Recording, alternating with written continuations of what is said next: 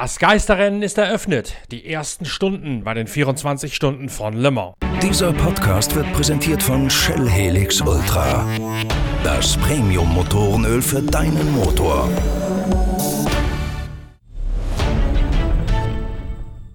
Toyota hat erwartungsgemäß das 24-Stunden-Rennen von Le Mans im Griff, zumindest in der Anfangsphase. Bis 19 Uhr gibt es zwar einige Turbulenzen an der Spitze, allerdings nichts, worüber sich Toyota so richtig Sorgen machen braucht. Mike Conway führt von der Pole Position aus das Feld um 14.30 Uhr als erster durch die Tertre Rouge auf die lange Unodier-Graben. Dahinter duellieren sich Bruno Senna im Rebellion mit Sebastian Buemi im zweiten der Toyota. Die beiden behaken sich so lange, dass Mike Conway an der Spitze um mehr als 50 Sekunden davonfahren kann. Mike Conway fährt dann einen Mega-Stint und bleibt nach zweieinhalb Stunden, nach 43 Stints zum zwei, 43 Runden mal stehen, übergibt dann das Auto an Kamui Kobayashi. Nach vier Boxenstopps liegt der Toyota auf der ersten Position. Allerdings fliegt die Position 1 zwischen den beiden Werkswagen aus Köln-Marsdorf hin und her, denn bereits nach neun Runden kommt Sebastian Buemi im Kampf gegen Bruno Senna zum ersten Mal an die Box. Die beiden stoppen simultan Senna und Boemi. Die Toyota-Mannschaft fertigt Boemi schneller ab, sodass Sebastian Boemi hinter Mike Conway als Zweiter wieder auf die Bahn geht. Doch nur fünf Runden später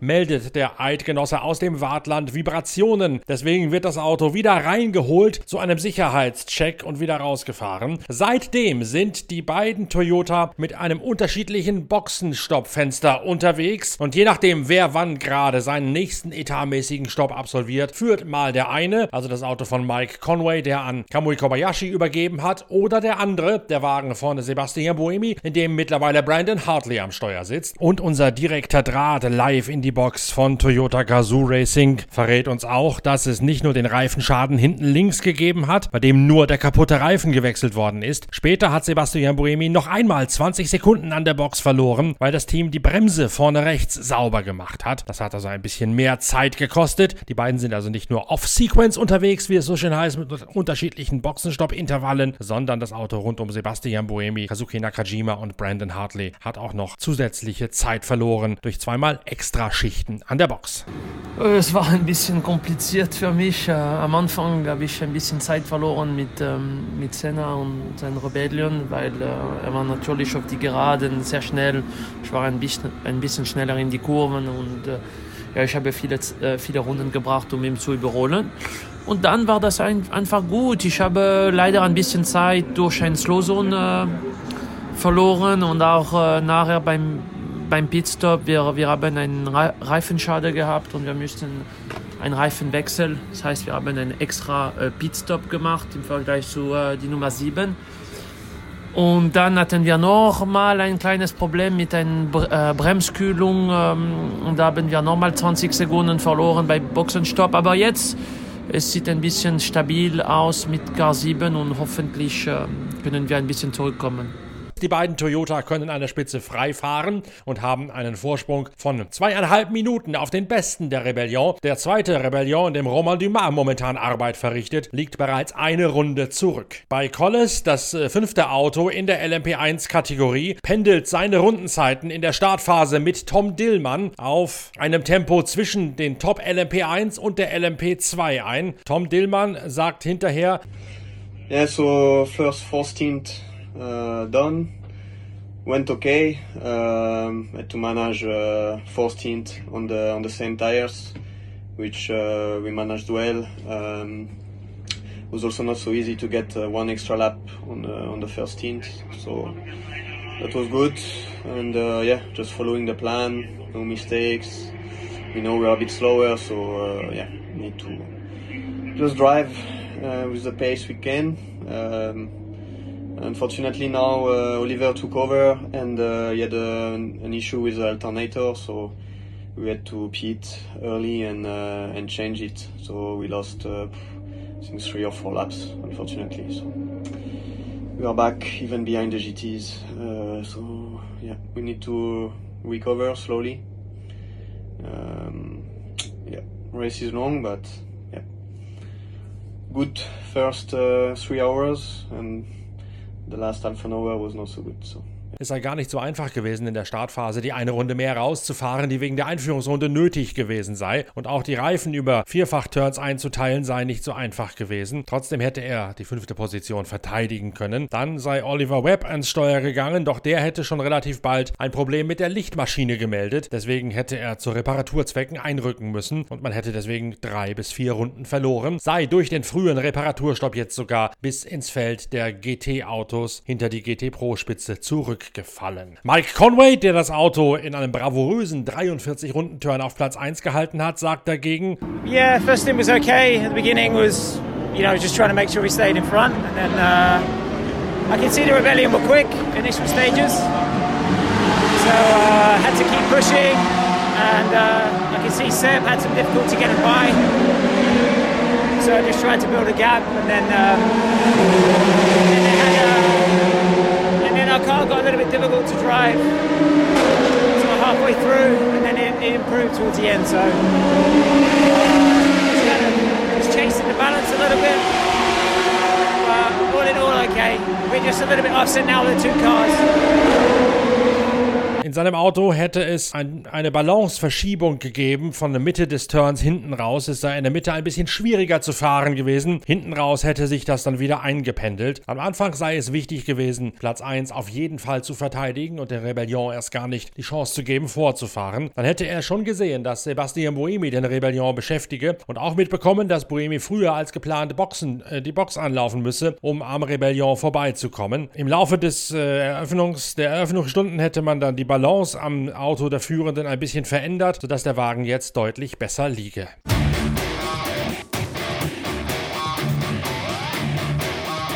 Das war das erste schnelle Update aus der LMP1-Klasse. Wie gehabt mit einem Blick live hinein über den singenden Draht, live in die Box von Toyota Motorsport, von Toyota Gazoo Racing. In der LMP2-Klasse entwickelt sich das Rennen genauso wie es zu erwarten stand. Philippe Albuquerque im United Autosports Oreca übernimmt zunächst einmal die Führung. Dann fallen bereits zwei Favoriten früh um jeweils drei Runden zurück. André, Negra André Negrao erleidet ein Wasserleck im Signatec, in dem Auto, das die letzten beiden Jahre hier gewonnen hat. Und Guido van der Garde im niederländischen Boliden hat Kühlprobleme. Beide verlieren drei Runden. Albuquerque liegt auf der ersten Position. Dann Kenti Yamashita, der ein Schützling von Toyota ist und auf einen Einstieg in dessen Hypercar vorbereitet wird. Und auf Platz 3 James Allen, der Australier, der einen wahnsinnsstarken Startturn hingelegt hat. Im Verlaufe der ersten Stunden übernimmt James Allen schließlich sogar die Führung vor den beiden Autos von United Autosport, in dem Job von Oether, der Niederländer, dann nach vorn arbeitet. Ähm, jetzt mal der erste Stint gefahren und äh, ja, das war nicht schlecht. Äh, es war ganz okay. Ähm, am Moment liegen wir äh, Erste.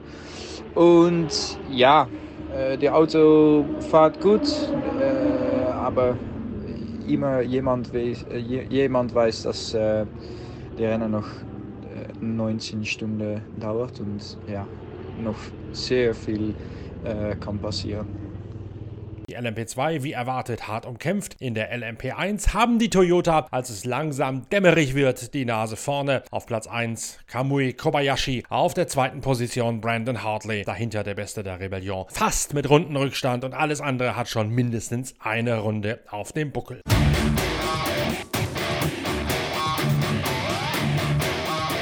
Die LMP1, die an diesem Wochenende bei den 24 Stunden von Le Mans ihr Abschiedstournee gibt, ihre Abschiedsvorstellung gibt, ist ja quasi der Urenkel, wenn man so will, der damaligen Gruppe C1 mit dem Porsche 956, mit den Jaguar der XJR-Baureihe, mit den Sauber, in denen auch Michael Schumacher irgendwann mal seine Grundausbildung gefahren hat. Und genau für diese Gruppe C-Fahrzeuge ist momentan gerade eine Art Revival in der Mache. Ein Momo Gruppe C Supercup, wie es ganz genau heißt, der im kommenden Mai, Anfang Mai, auf dem Hockenheimring in Deutschland ausgetragen werden soll. Ein historisches Rennen, also mit genau jenen C1-Fahrzeugen, die über nicht ganz 20 Jahre hinweg das Geschehen bei den 24 Stunden von Le Mans und in der Sportwagen-WM dominiert haben. Fritz Gebhardt ist der Hintermann hinter diesem Revival der Gruppe C in Deutschland, hinter dem Momo Gruppe C Supercup am 6., 7., 8., 9. Mai in, in äh, Hockenheim. Du hast selbst Gruppe C2 Autos gefahren, also der, oder gebaut, genauer gesagt, die damaligen LMP zwei Vorgänger. Und du hast auch Gruppe C1 Autos betreut als Teammanager bei Jöst als äh, Betreuer vom Momo-Rennstall von Giampiero Moretti mit den Porsche 962C damals. Erkennst du noch was wieder von der damaligen Gruppe C-Zeit in der heutigen LMP1-Ära in Le Mans? Hm, nicht viel. Sagen wir, jetzt sind es nur noch Werkseinsätze oder so Semi-Werkseinsätze. Damals waren es ja bis auf Porsche und Jaguar, waren es ja alles Privatteams. Zum Beispiel sind wir 1986 mit Brunn Motorsport, da hatte ich den Sponsor Memorex zu Brunn gebracht, für Frank Kininski im Supercup und dann noch eine, dann waren es noch zwei WM-Läufe, einer am Nürburgring und einer in Fuji, der sich von Seiten des Memorex sehr spät entschieden hat. Und dieses letzte Rennen war ja für Brunn das entscheidende Rennen, um Weltmeister zu werden. Und ich denke, da, damals hat uns sogar der Herr Falk geholfen, da war ein, ein, Fehler in der Rundenzählung vom ja. Veranstalter und der Herr Falk hat mitgezählt und dann hat uns der Herr Falk als Porsche-Rennleiter damals geholfen, dass wir dann doch mit Brunn Weltmeister wurden. Das denke ich, gibt es heute nicht mehr. Ja, heutzutage gibt es ja schon noch Privatteams, also Rebellion oder auch bei Collis, das Team von Dr. Colin Collis ja, auf Gerätes, setzt ja schon Autos ein, die sie selbst bauen oder gekauft haben von Orica, aber eben nicht mehr in derselben Liga, wenn du es genau betrachtest, wie die Toyota LMP1 sondern eine andere Technik, also auch eins drunter. Das war bei euch damals anders. Man muss es so sehen. Damals war Porsche mit Werk vertreten und natürlich mit sehr vielen Kunden. Und Porsche hatte ja auch das Interesse, seinen Kundensport nach vorne zu treiben. Das heißt, so viel wie möglich Autos zu verkaufen. Und der Porsche war damals auch für den Kundensport das Fahrzeug, wo man sagen kann, man hat mit einer bestimmten Sponsorensumme hat man eine Saison fahren können. Und äh, wir haben ja dann den Porsche auch in Amerika eingesetzt. Das war ja ein Brunnauto ursprünglich, was wir für den Gian Piero Moretti eingesetzt haben. Das war ja mehr oder weniger von uns ein Werkseinsatz für ihn in Momo-Farben. Er hatte damals die Fahrerwahl und er hatte auch damals die Entscheidung, wo gefahren wird. Und sagen wir, da hat man dann schon gegen die Porsche-Autos und gegen die Jaguar-Autos fahren können. Und man hat eine reelle Chance gehabt je gut, je besser das Fahrzeug vorbereitet war, auch mal gegen die einen Punkt zu machen oder mal vor denen im Rennen zu sein. Und das ist natürlich, denke ich, heute mit dem Aufwand, den Toyota betreibt. Äh, gut, ich habe gestern gesehen, Rebellion war mal, war Esther am Schluss, bis ich dann um halb zwölf abschaltet habe. Aber sagen wir so, das ist schon ein großer Unterschied. Und dieser große Unterschied, denke ich, war früher nicht da. Wenn man sieht, wie die Werksporsche mit, mit Bellhoff und Bell und Maas und X die sind ja immer relativ eng mit den, mit den Privatautos zusammengefahren. Da war ja nicht der große Unterschied. Denke ich jetzt im Moment mit den C1 oder den, den Klasse 1 Fahrzeugen in Le Mans dieses Jahr ist ja relativ eng alles. Könnte vielleicht ein bisschen sagen, dass man dem ein bisschen näher kommt wie, wie vorher. Nur sind es halt nur sechs oder acht Autos. Fünf sogar nur. Zwei Werks Toyota, zwei Rebellion und der einzig verbleibende Collis, nachdem der Ginetta da zurückgezogen wurde. Collis sieht man ja, der fährt irgendwo am 8., 9. Platz rum. Der ist quasi schon in dem Feld deiner ehemaligen C2 mit drin, wenn du so willst. Den, den, da habe ich gedacht, also den hätte ich weiter vorne erwartet. Ja, er sich wahrscheinlich auch. Ich habe noch mit keinem gesprochen jetzt, aber das werde ich noch nachholen nachher, aber er sich mit Sicherheit auch. Äh, was du gerade sagst. Vielleicht kommt noch was. Sandbagging meinst du? Ja. Kommt noch ein bisschen viel. Äh, was, was du gerade angesprochen hast zum Thema Einsetzen der Autos für normale Kundenteams wie Brun, wie Jöst, wie Krämer, wie Fitzpatrick, die sich alle ja so einen 956 oder 962 haben kaufen können und dann mit eigener Mannschaft betreuen können. Das wäre ja heutzutage wahrscheinlich gar nicht mehr möglich. Versuch mal so einen Toyota LMP1 einzusetzen mit Hybridtechnik und Elektromotor an der Vorderachse und riesigen Akkupaketen und allem drum und dran das äh, scheint ja doch deutlich komplizierter zu sein, als es damals gewesen ist. Und andererseits ist, glaube ich, diese Philosophie von damals nun auch der Grund, warum ein Rennen wie eures auf dem Hockenheimring Anfang Mai klappen kann. Die Autos kann man auch heutzutage immer noch einsetzen. Die verschwinden also nicht im Museum, wenn sie nicht mehr fahren dürfen oder können, weil sie zu heikel wären, sondern man kann immer noch damit arbeiten. Ja gut, der Porsche damals war gestartet wie ein normales Straßenauto. Da hast du keinen äh, Laptop gebraucht und hast du keinen Ingenieur gebraucht, um die Autos abzustatten. Aber sagen wir schon zu der Zeit vor ungefähr acht, neun Jahren in Le Mans, die Audis und so weiter, die hast du auch nicht so einfach starten können. Oder der Porsche RS in Amerika in der IMSA-Serie, da hast du immer einen Motoreningenieur gebraucht, dass du das Auto überhaupt starten kannst. Das Aber ist das natürlich Porsche, das ist Porsche natürlich nicht der Fall. Porsche ist wie ein Straßenauto, du setzt dich rein, drehst den Schlüssel rum und er läuft. Die Teams, die jetzt in der historischen Szene unterwegs sind und die dann ja hoffentlich auch alle nach Hockenheim kommen werden an diesem Maiwochenende, sind ja auch nicht etwa Überbleibsel von früher, sondern das sind ja teilweise ganz neue Organisationen, die sich gebildet haben von Sammlern und Liebhabern, die sich so ein Auto gekauft haben und die dann ihre eigene Betreuung darum organisiert haben. Ja gut, die haben aber einen sehr guten Backup. Speziell die Engländer arbeiten sehr professionell und bei uns hier ist der Freisinger Motorsport, die waren früher schon dabei. Just ist noch ein bisschen dabei, was man von Interview von Herrn Wütner gehört hat. Und sagen wir, die Brunnleute, die Mechaniker von Brunn, die sind auch noch da. Bei uns sind auch lauter alte äh, Gruppe C-Männer am, am Werk. Unser Bill Harris mit 75 Jahren. Neu dazugekommen ist der Carl Jennings jetzt, der auch bei Jöst war und dann hinterher bei Rosberg. Der Mike Fiedler, das sind ja alles Leute, die aus der Szene sind. Und in England, da sind es auch alles Profis, die irgendwann mal bei Tom Walkinshaw oder bei Fitzpatrick oder irgendwo waren. Das ist auch ein bisschen das Betätigungsfeld, sagen wir mal, für die Gruppe C-Rentner.